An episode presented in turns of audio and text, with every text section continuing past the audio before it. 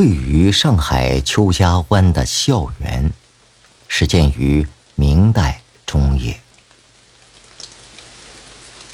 细雨潇潇，景色空蒙。在这里作诗论道，恐怕是当年园林主人接待宾朋最为古雅的方式。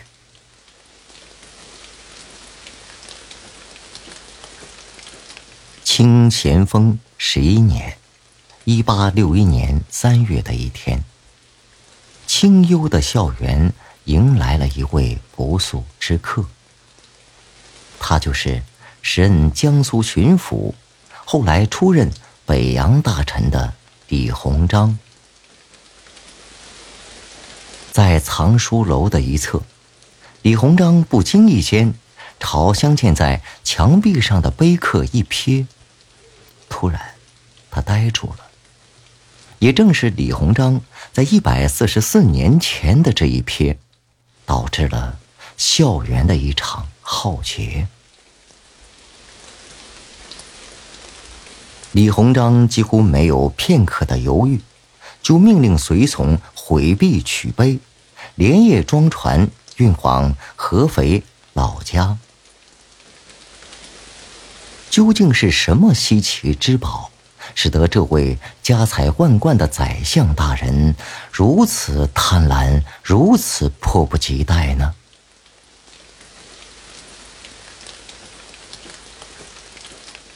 清乾隆年间，校园主人、著名的收藏家沈谷新在园内建造藏书楼时，将他用毕生心血收藏的书法墨迹。细红唐帖，请篆刻名家刻碑镶嵌于回廊壁之上，作为镇宅之宝。细红唐帖的书写者，就是明代最负盛名的书画大家董其昌。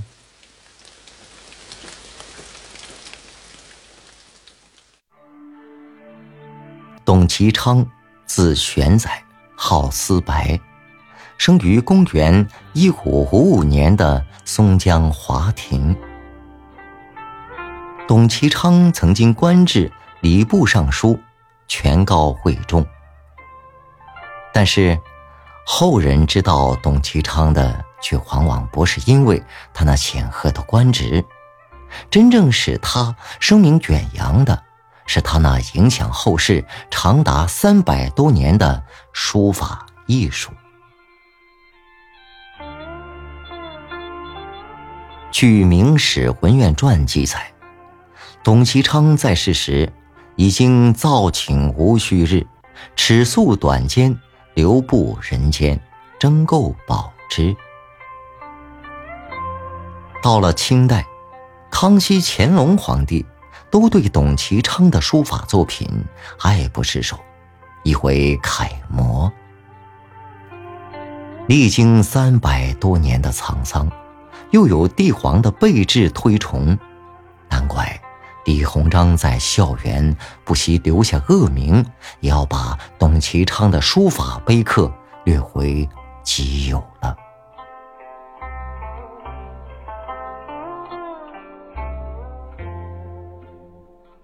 董其昌出生在一个穷困的乡村秀才家中。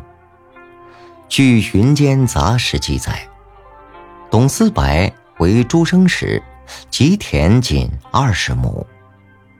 贫瘠的二十亩土地，要维系一家人的生活，其艰难是可想而知的。生活的窘迫，激发了年轻的董其昌。一心要走科举入仕之路，他潜心学习经史，钻研八股文章。很显然，董其昌走科举入仕的路，是为了出人头地、光宗耀祖；而走上书法艺术道路，成为明代书法的开派之人，却完全是出于一个偶然的原因。董其昌在自己的书论《画禅式随笔》中，这样记述自己这段特殊的学术历程：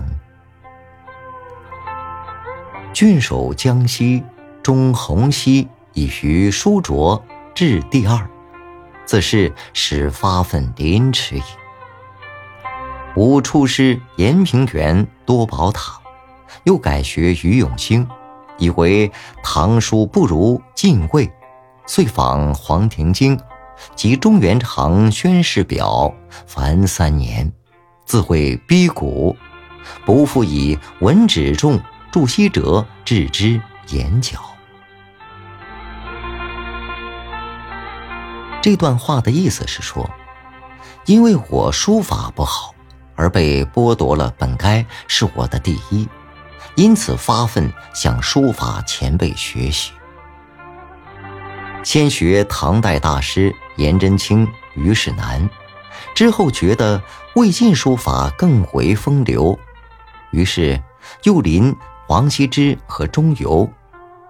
这样苦学三年，已经深得古人之法。文征明、祝枝山。这样的本朝大书法家们，已经不看在眼里了。可以说，青年时代这种咄咄逼人的进取勇气，也正是董其昌日后书艺大进的巨大动力。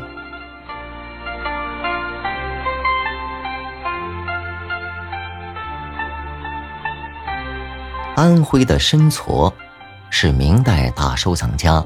吴周生的居所。考场失意的董其昌，受吴周生的邀请到这里做了一名私塾先生。吴周生富甲一方，收藏历代法书名画不计其数。吴周生酷爱书法，闲来无事，他便朝夕临摹收藏的笔墨至宝。鸡以之代肉，寒以之代裘。董其昌的到来，使吴周生欲取鸣琴弹不在恨无知音上，终于有了知音。其实，董其昌对汉墨的挚爱程度，要远远超过吴周生。据记载，曾有落魄的大姓人家子弟，以六十金出卖古人的墨迹。当时还困顿贫寒的董其昌，竟然拿出自己全部的教书所得购买下来，以致垂囊而归。这种举动自然招来家人的责骂。董其昌对此毫不在意，相反。如获至宝的激动，竟是他夜不能寐。他说：“无度为己沟壑，不忍王谢子孙一寒至此，将使古人手眼狼藉求田间射翁，教论重轻，俱非罪过。我再难，也还没有到穷途末路的地步。”怎么能忍心看到他拿着这么好的墨宝去求人呢？如果坐视不管，岂不是我的罪过吗？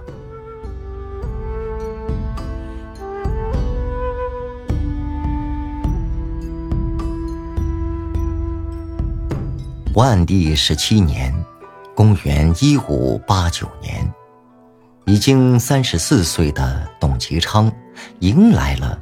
他命运中的一次重要转折。这一年，已经多次参加科举的董其昌，终于得中进士，入北京翰林院学习。告别了散淡的云游，董其昌终于开始了他向往已久的仕途生活。而这种生活等待他的，又将是？什么呢？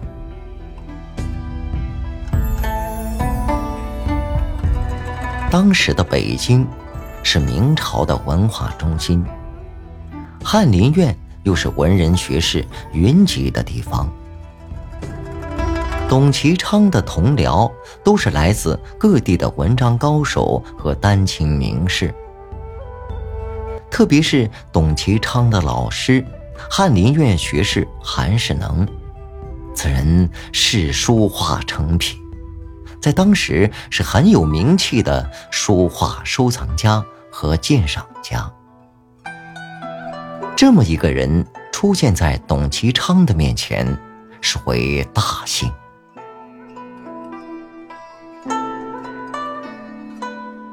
董其昌一面听从老师的教诲，一面又大量借阅平日里难得一见的晋唐法帖，惜木守锥，志望浅识。短短几年，董其昌书学大进，开始在京城渐渐有些名气了。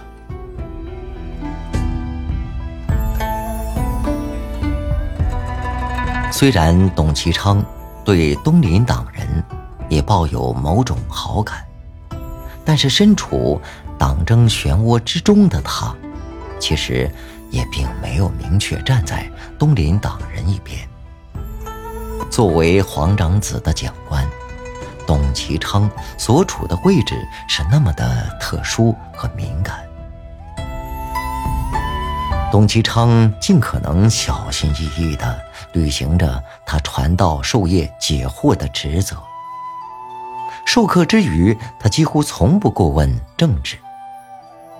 即便如此，董其昌也还是难逃厄运。当他在授课时讲解治国平天下儒家学说，试图去启发这位失宠的皇长子的时候，终于，灾难降临。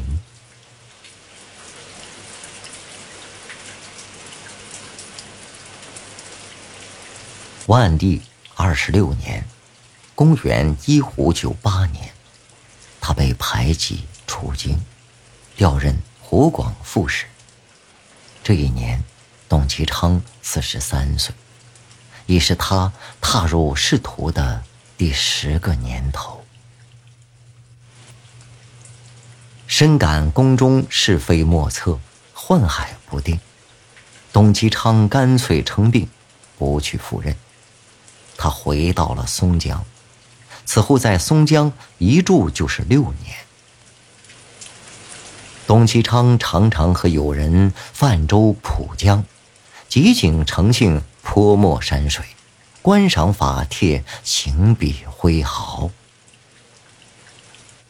这个时期的董其昌，不遗余力地搜集王羲之、米芾等诸多名家的法书，日夜赏玩临摹。他的传世书法佳作《戏红堂帖》就是在这一时期问世的。